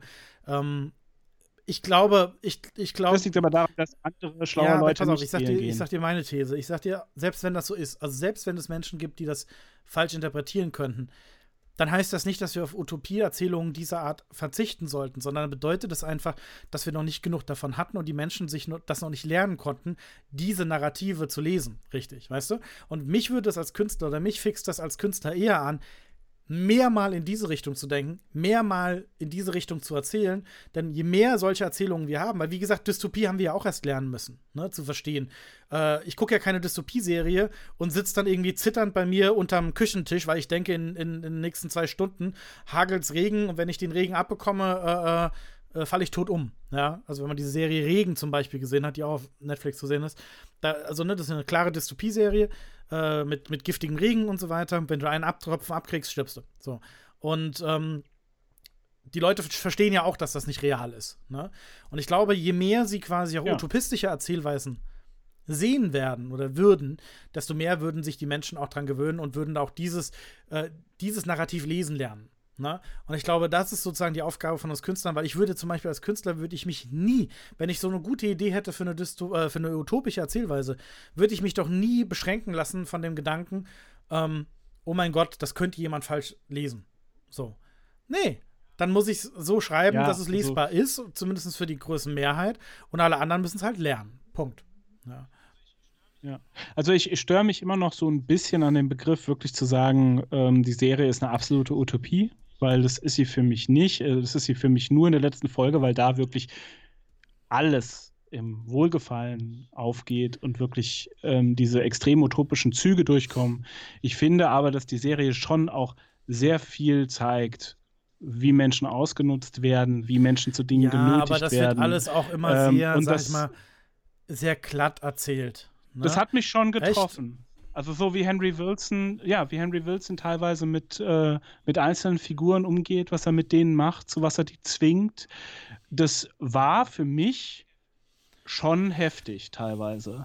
Deswegen gehe ich nicht so ganz mit mit diesem Utopiegedanken. Und es gibt eine sehr starke Szene zwischen Henry Wilson und ähm, Rock Hudson, in der ähm, Henry Wilson ihn um etwas bittet und Rock Hudson ihm ganz klar macht, also was dass er nicht, das nicht was, kann. Was wir, was wir uns, das, was hier nicht missverstehen. Ich verstehe, was du meinst, ich weiß, worauf du hinaus willst, aber eine Utopie bedeutet nicht, dass die Utopie nicht getestet wird von verschiedenen Kräften. Ne? Also eine utopisch, utopische Erzählweise bedeutet schlichtweg, dass du einen positivistischen Ausgang hast, den haben wir in der Serie, und dass das Ziel positiv ist von vornherein. Das finde ich ist in der Serie gegeben. Dass diese Utopie natürlich angegriffen wird, getestet wird, ähm, das ist auch in einer utopischen Erzählweise gegeben. Genauso wie es eine Dystopie gegeben ist, dass Leute dagegen kämpfen, gegen diese Dystopie. Weißt du, was ich meine? Ja, aber generell, aber dann, dann, gehst du aber auf jeden Fall weg von dem generellen Welten, von der gen generellen Weltentheorie, oder? Wenn du sagst, das ist eine dystopische Welt. Ich habe nie gesagt, dass da eine utopische Welt erzählt wird. Ich habe also, hab gesagt, dass das Narrativ eine ist Utopie ist. Ist es für dich nur also ein Utopie, ein utopischer Gedanke steckt Sehr richtig. Und es wird aber in jeder Phase miterlebt. Also die ganze Serie entwickelt sich auf einen utopischen Gedanken hin und löst den auch ein. Das, und löst da gebe ich dir recht. ein, ohne jetzt zu spoilern. Ähm, und überrascht. Aber die Welt ist keine reine Utopie. Also das nee, ich habe ja immer gesagt, das ist eine also utopische Erzählweise. Ja. Und ähm, da gebe ich dir, da gebe ich dir 100%, dann habe ich dich nur nicht hundertprozentig, aber dann haben ja. wir das nochmal gut aufgeklärt, weil da gebe ich dir hundertprozentig recht, es ist eine utopische Erzählweise. Die Welt aber selber ist keine reine Ja, Utopie, aber wie eine Dystopie ja auch nie, ja doch, also also es gibt ja so reine Dystopien, ne? Also irgendwie 1900, wie heißt genau, das? ja. 84. 1984. 1984 ja, ja. Das ist eine klare Dystopie. Ne? Regen ist eine genau. dystopische, ist eine Welt mit dystopischen Anreizen. Wenn es regnet, stirbst du. Ne? Aber es ist ähm, nicht mhm. unbedingt eine reine Dystopie in der Erzählung, weil diese Menschen ja auch ganz viel Hoffnung haben und kämpfen und so weiter. Ne? Also das ist, glaube genau, ich, ein bisschen ja. der Unterschied. Mhm. Also ja, ich ja. wollte das nur noch mal klar und machen. Das finde ich aber sehr bemerkenswert und auch, wie gesagt, einen sehr innovativen Erzählansatz, der mich auch sehr überrascht hat und den ich ganz toll fand. Und deswegen sind die Bilder auch von vornherein glatter. Es ist eben nicht das verrauchte, kaputte Hollywood, das quasi nur in den Glamour, in den Scheinwerfern irgendwie glitzert und drumherum irgendwie, ne? Also, ein Kollege hat auch mal gesagt, ja, aber die ganzen Bilder sind so clean, es wird ja nirgendwo geraucht. Und wenn mal geraucht wird, aber eigentlich müssten diese ganzen Räume so wolkenverhangen sein. Ja, so war das vielleicht in der Realität früher in Hollywood. Ich meine, so sahen ja auch die 80er in Deutschland mhm. aus, sind wir doch mal ehrlich, ne? Aber ähm, ich kann mich doch ja. als Künstler entscheiden, das nicht so zu zeigen, sondern zu sagen, ich nehme den Blick der, der, einer der Hauptfiguren ein und schminke auch die Realität in schöne Farben. Weil dieser junge Mann könnte das nicht durchmachen, was er da durchmacht, wenn er diese Welt nicht ähm, idealistisch und als Utopie wahrnehmen würde. Die es vielleicht gar nicht ist. Ja. ja. Und das finde ich ähm, ja. wahnsinnig interessant. Ja. Ja, aber ich muss auch sagen, dass ich äh, generell dann äh, für äh, utopisch angehaucht erzählte äh, Geschichten bin. Also das sind doch Geschichten, die ich gerne. Es ist ja nicht die erste. Es ist ja nicht die einzige, die je so erzählt wurde. Ähm, es gibt ähm, ganz wenig. Es gibt ganz wenig Serien, die das so hart durchziehen. Übrigens, äh, Daniel schreibt hier gerade ein Beispiel. Warte mal, ein Beispiel. Man sieht die brennende Kreuze, er, aber das war dann. Genau, er meint die brennende Kreuze, ihm gingen quasi die Bedrohungen nicht weit genug. Ich denke, da muss man auch ein bisschen darüber reden, welchen ja. Fokus setzt die Serie ähm, weil die Serie nicht so sehr Fokus auf die Außenwelt legt, sondern eigentlich ja. auf die Figuren. Ich glaube, das hat viel damit zu tun, was viele kritisieren, dass, dass da mehr Bedrohung von außen hätte sein müssen. Dann hättest du aber diese starke Auseinandersetzung mit den Gefühlen und dem Innenleben der einzelnen mhm. Figuren mhm. verloren. Ich glaube, Brian Murphy hat sich einfach dafür entschieden, ganz nah bei den Charakteren zu bleiben. Und ich finde zum Beispiel die Bedrohung und die Wut und äh, die Angst spielen äh, der Archie mhm. Coleman, also der Charakter Archie Coleman und auch die ähm, äh, Washington mhm. heißt sie, glaube ich, die andere, also die schwarze Schauspielerin, wie heißt sie? Ähm, Camille Washington. Ähm, die zwei spielen für mich den Frust der äh, farbigen Bevölkerung zu der Zeit ähm, total überzeugend und gerade bei Archie kommt für mich auch die Bedrohung rüber. Also ich finde, wenn man mit dieser Figur mitgeht und da genau darauf achtet, welche Nuancen auch der rüberbringt und so, dass das schon erzählt wird. Das Ding ist halt nur, die Serie konzentriert sich wirklich ja. auf ein Ensemble. Du musst mal drauf achten. Du hast kein nichts mhm. groß aus der Außenwelt. Du hast dieses Ensemble und Punkt. Und ich glaube deswegen, das sind viele nicht gewohnt, dass ein Film sich so stark auf das Ensemble konzentriert und wirklich das Innenleben der Figuren erzählt, dass ähm, wir denken, mhm, oh, da fehlt uns absolut. was. Aber, aber, mir überträgt sich das total über die Figuren. Ja, sicher auch so. Cool. Hast du sonst noch was zur Serie? Ich kann einfach nur abschließend sagen, ich mochte sie sehr. Hat man vielleicht gemerkt. ähm, finde aber auch klar, man kann sich auch vortrefflich über diese Serien äh, streiten. Und das hat damit zu tun, dass ähm, da sehr viele kreative Menschen wirklich Risiken eingegangen sind. Und das wiederum finde ich als Künstler sehr bemerkenswert. Und das finde ich wichtig, dass in der Kunst Risiken eingegangen werden. Klar, für manche Leute äh, lösen die sich nicht ein, diese Dinge, die da vielleicht drin möglich sind. Andererseits bekommen wir hier eine Serie äh, ähm, aufgetischt, die wirklich mal neu gedacht ist. Also die nicht die Erwartungen erfüllt, die man vorher an sie hat, wenn man hört, worum es geht. Und das finde ich wieder sehr bemerkenswert und wichtig in der heutigen Zeit, dass wir auch mal uns trauen, andere Formate zu erzählen, neue Formate auszuprobieren und Geschichten mit einem neuen Blickwinkel zu versehen, der erstmal ungewohnt ist. Ja, das wäre so mein Fazit für diese Serie. Ja. Genau. Meine Fazit für die Serie wäre, wie schon sehr oft gesagt, großartig gespielt, ganz tolle Schauspieler, großartig geschrieben, ganz toller Creator, Autor.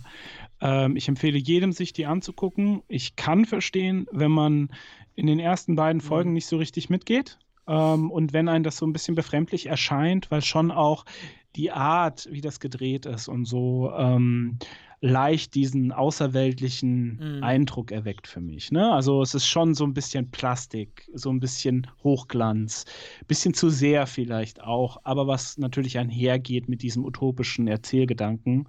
Ähm, und da, das ist ein bisschen ungewohnt und das war es auch für mich in den ersten zwei Episoden. Ich fand es aber trotzdem interessant genug, um weiterzuschauen. Und ab der dritten Folge war ich drin. Deswegen empfehle ich jedem, der die Serie guckt und am Anfang denkt, hm, ich weiß noch nicht so richtig, ist ja schon super gespielt und so, aber guckt weiter. Ende dritte Folge, Anfang vierte Folge, seid ihr 100 pro drin und dann werdet ihr, glaube ich, äh, die Serie genauso bis zum Ende genießen können wie ich. Und deswegen ist sie von meiner Seite für alle eine Riesenempfehlung und ich hoffe, es gibt eine zweite Wunderbar. Staffel damit ist ein sehr schönes Schlusswort. Gehen wir in eine heute sehr kurze Sektion. Wir versuchen es mal auf 10 Minuten zu behalten. Maximum unsere Videothek-Trailer ab dafür. Psst. Jetzt schalten wir den Rückwärtsgang ein. Als nächstes reisen Adrian und Alexander mit dir zurück in die Vergangenheit. Komm mit in die Videothek. In der Videothek sprechen wir über Filme, die uns sehr beeindruckt haben in der Vergangenheit, die unseren künstlerischen Weg oder unseren Lebensweg ähm, irgendwie mitbestimmen in der heutigen Zeit immer noch. Und wir versuchen natürlich auch ein jüngeres Publikum oder ein Publikum, das nicht so cinephil ist, auf andere neue Filme aufmerksam zu machen, die schon eher in der Filmgeschichte angekommen sind, als in der Neuzeit. Ähm, Adrian hat mich vor der, bevor wir diese Aufzeichnung gemacht haben oder machen, hat er mich gefragt, ja, was machst du eigentlich in der Videothek? Und ich war etwas perplex, weil ich überhaupt nicht dran gedacht habe, mir einen Film aus, meiner, aus meinem Regal rauszusuchen. Ähm, und ich fange einfach mal an, Adrian, ne? So. und dann, dann habe ich mich rein, ähm, umgedreht und habe in meinem Regal diese Figur hier gesehen. Ich hole sie mal kurz. Die hinter mir steht. Ich halte sie mal in die Kamera. Na, welcher Film ist das? Welcher Film ist das, Chat? Aus welchem Film ist diese Figur? Da, da, da. Genau, Mars Attacks von Tim Burton. Ähm, ein wunderbarer Film. Ich will gar nicht. Äh, ack, ack, ack. Genau, Mars Attacks, sehr richtig erkannt, Daniel im Chat. Ähm, Mars Attacks ist ein Film von Tim Burton, habe ich schon gesagt. Äh, ich muss gerade nochmal schnell googeln, aus welchem Jahr er genau ist. Ähm, von 1996. Da war ich voll in meiner Jugend. Also perfekter Film für mich, sowas zu gucken. Ähm, und es geht um äh, tausende fliegende Untertassen, die auf die Erde zukommen. Äh, das Weiße Haus ist ganz aufgeregt, oh mein Gott, oh mein Gott, Außerirdische, die landen dann und effektiv geht es in dem Film darum, dass die Aliens überhaupt kein Interesse an, den, an, an den Menschen haben und einfach die Menschen abmetzeln und ähm, kaputt machen. Und das Ganze ist sehr lustig. Äh, spielen mit Jack Nicholson, Glenn Close, äh, Danny DeVito, äh, Michael J. Fox, ähm, Tom Jones, Natalie Portman. Also wirklich eine totale Starriege. Äh, der Film ist einfach nur wahnsinnig unterhaltend, wahnsinnig lustig, wahnsinnig abgedreht, mit einer unglaublich witzigen Score von Danny Elfman versehen. Äh, ich sage immer, Mars Attacks ist irgendwie geballte 106 Minuten. Ähm, Kinderspaß für Erwachsene mit sehr kruden, lustigen VFX. Ähm, ja, mehr kann ich gar nicht dazu sagen. Wenn man sich die Figur anguckt, kann man vielleicht wissen, warum man da einen Spaß hat. Das ist übrigens ein Original von äh, 96, die Figur. Die kann auch, kann die sprechen? Ja, ich glaube, die kann sogar sprechen. Ja, genau, das ist diese Figur. Mehr will ich gar nicht zu sagen. Guckt euch Mars Attacks an. Es ist ein super Film. Den kann man am besten mit Freunden gucken. Übrigens auch lohnt es vielleicht ein Film, den man sich äh, ähm, bei diesem Livestreaming online angucken könnte mit Freunden. Ich glaube, es könnte witzig sein. Was hast du uns mitgebracht? Ja, also ich habe nicht nur einen Film dabei. Ich habe Gleich eine Franchise. Trilogie. Super. Das wird länger dauern. Ja, und äh, Ich habe eine Trilogie, die jeder von uns kennt, aber viele vielleicht lange nicht mehr gesehen haben. Ähm, und vielleicht sogar die jüngeren Zuschauer verpasst haben. Äh, oder Zuhörer. Ähm, die Rede ist von Back to the Future, Zurück in die Zukunft, von, äh, ich muss auf ein Poster gucken, Robert Zemeckis. ähm, also da hängt ein Poster von dem Film, ähm, weil es einer meiner absoluten Lieblingsfilme ist ähm, oder meine, einer meiner absoluten Lieblingsfilmreihen, wie wahrscheinlich von ganz vielen Menschen, die einfach Popkultur lieben. Und ähm, wovon handelt denn Zurück in die Zukunft für all diejenigen, die äh, dieses Meisterwerk der Filmgeschichte ähm, verschlafen haben? Die Filme handeln im Endeffekt von Marty McFly und Dr. Emmett Brown ähm, gespielt von Michael J. Fox und Christopher Lloyd, ähm, die im Endeffekt durch die Zeit reisen. Und aufgrund dessen, dass die durch die Zeit reisen und immer wieder unvorhergesehene Dinge passieren, verändern sie ständig die Zukunft, die Vergangenheit, die Gegenwart, alles. Und sind dann eigentlich jedes Mal damit beschäftigt, irgendwie wieder alles in Ordnung zu bringen. Mehr will ich eigentlich gar nicht über die Story der Filme sagen, weil ich es ganz großartig finde, diese Filme komplett plain äh, zu ähm, erleben. Ähm, es ist, sind Filme, die zur Hochzeit von Michael J. Fox entstanden sind, als er noch nicht schwer krank war. Ähm, ein ganz, ganz großes Talent, dem mit Sicherheit noch viel mehr tolle Filme ähm, äh, vergönnt gewesen wären, wenn er nicht so schwer krank geworden wäre. Ich meine, er spielt, spielt auch heute noch. Rollen immer noch das mit immer so, nur so Episodenhauptrollen. Genau, aber immer, im, immer unter schwerem Aufwand für ihn, muss man dazu sagen. Und ich denke, wenn äh, das Parkinson nicht gewesen wäre, dann ähm, wäre der heute noch ein äh, absoluter ja, Weltstar, absolut. der in jeder Munde wäre, ähm, weil er eben auch ein großartiger Schauspieler ist. Ähm, es gibt so viele Dinge in diesen Filmen, die absolut zur Popkultur gehören, sei es im ersten, im zweiten oder im dritten Teil. Ähm, der DeLorean, ein Auto, das kaum hergestellt wurde, das absoluter Kult ist, ähm, das ähm, auch hier an der Wand hängt. Ähm, und äh, die Hoverboards, die eigentlich bis heute erfunden sein hätten sollen, wo wir aber bis heute noch drauf warten. Und äh, sich selbst schnürende Schuhe, die von Nike extra produziert wurden, weil der Film sie dazu inspiriert hat. Und die sie aber nicht Sachen. durchgesetzt haben bis ähm, jetzt am Markt. die, sich, die, sich nicht, die sich nicht durchgesetzt haben, was aber auch mitunter daran lag, dass sie extrem teuer waren. Und ähm, dass sie eben auch mhm. das Design wie aus Back to the Future hatten. Beziehungsweise Back ja. to the Future 2 war es. Und ähm, dementsprechend ein Film oder eine Filmreihe, es ist eine Trilogie, die so kreativ ist, so liebevoll gedreht ist, so toll gespielt ist und einem so ähm, die Lebensgeister wecken kann, wenn man die Filme schaut. Also ich glaube, keiner geht aus diesen Filmen raus ohne mhm. ein Lächeln im Gesicht. Und jeder, der vielleicht einen Tag hat, wo er sich denkt, boah, heute ist irgendwie alles Kacke der soll sich einfach Back to the Future reinmachen. Und ich garantiere, dass ihr am Ende des Films ein fettes Grinsen im Gesicht hat, habt und euch entscheidet, doch noch ein bisschen länger wach zu bleiben und die zwei anderen Filme zu gucken. Damit äh, lasse ich euch jetzt auch in Ruhe mit meinem Gebrabbel und ähm, hoffe, dass alle, die ihn noch nicht gesehen haben, sich die, äh, alle, die die Reihe noch nicht gesehen haben, sie sich jetzt anschauen und die, die sie schon kennen, sie einfach nochmal gucken. Ja, so kann man, glaube ich, den Podcast auch gut beenden. Vielen Dank, dass ihr heute dabei wart. Uns hat es wieder wahnsinnig Spaß gemacht, auch wenn wir ein bisschen verdattelt und müde waren heute. Das möge man uns äh, entschuldigen. Ähm, der Adrian hat jetzt auch gleich noch einen Folgetermin online, deswegen machen wir jetzt auch an dieser Stelle Schluss, ne, mein Lieber? Äh, vielen Dank, dass ihr da wart. Folgt uns auch auf YouTube. Ihr könnt diesen Podcast in den nächsten Tagen auf allen Podcast Apps nochmal anhören oder auf YouTube euch anschauen oder hier bei Twitch 60 Tage lang. Ansonsten findet man uns bei Instagram und unsere privaten Instagram-Namen seht ihr da unten drunter. Das heißt, ihr könnt uns sowieso folgen, wenn ihr es nicht eh schon tut. Ähm, ich bin at I am Alexander Frank. Adrian ist at The Real Film Punk äh, bei Instagram. Ja, gibt es sonst noch irgendwas zu sagen, Adrian? Danke fürs Zuschauen, danke für die rege Beteiligung im Chat. Also heute war es ja richtig krass. Es tut uns leid, dass wir nicht so extrem drauf eingegangen sind. Wir werden aber im Laufe der Woche wahrscheinlich nochmal ein Hangout machen. Das heißt, äh, für die Hörer, die das noch nicht wissen, ab und zu streamen wir auch einfach so live, hängen miteinander rum und reden auch über Filme, aber eben nicht in dieser festen Podcast-Struktur, sondern einfach nur wir zwei babbeln ein bisschen genau. mit dem Wir Chat. saufen, trinken, Und, rauchen ähm, dabei. Die Stimmung wird immer besser oder Mampfen, Also- Kinderschokolade oder wahlweise Wasabi-Nüsschen. Genau, und dazu sind natürlich alle Hörer und jetzt auch die, die im Chat sich so rege beteiligen, gerne eingeladen. Da äh, werdet ihr dann von uns wirklich äh, sehr gut gehört und wir gehen eigentlich auf jedes Kommentar ein. Trotzdem vielen Dank, äh, vor allem Halle Berry, für deine wirklich von uns sehr stark äh, abweichende Meinung. Ähm, ich finde das sehr, sehr gut, wenn jemand eine andere Meinung hat. Das äh, fördert auch uns im Podcast wirklich unsere Meinung da auch äh, Du bist anständig immer zu so fundieren. wahnsinnig politisch Ich- korrekt.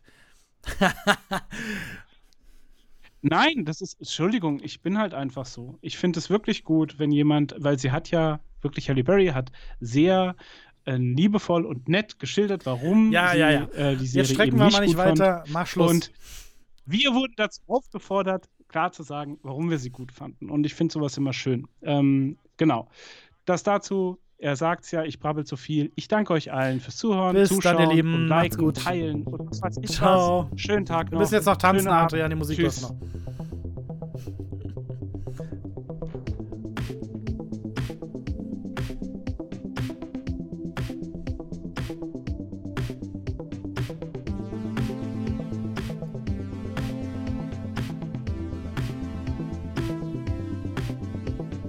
Tja, das war's schon wieder mit dem Fast Food Film Club. Noch nicht genug von uns? Dann findest du den Filmclub jederzeit auf fastfoodfilmclub.com. Und jetzt viel Spaß zurück in der Realität.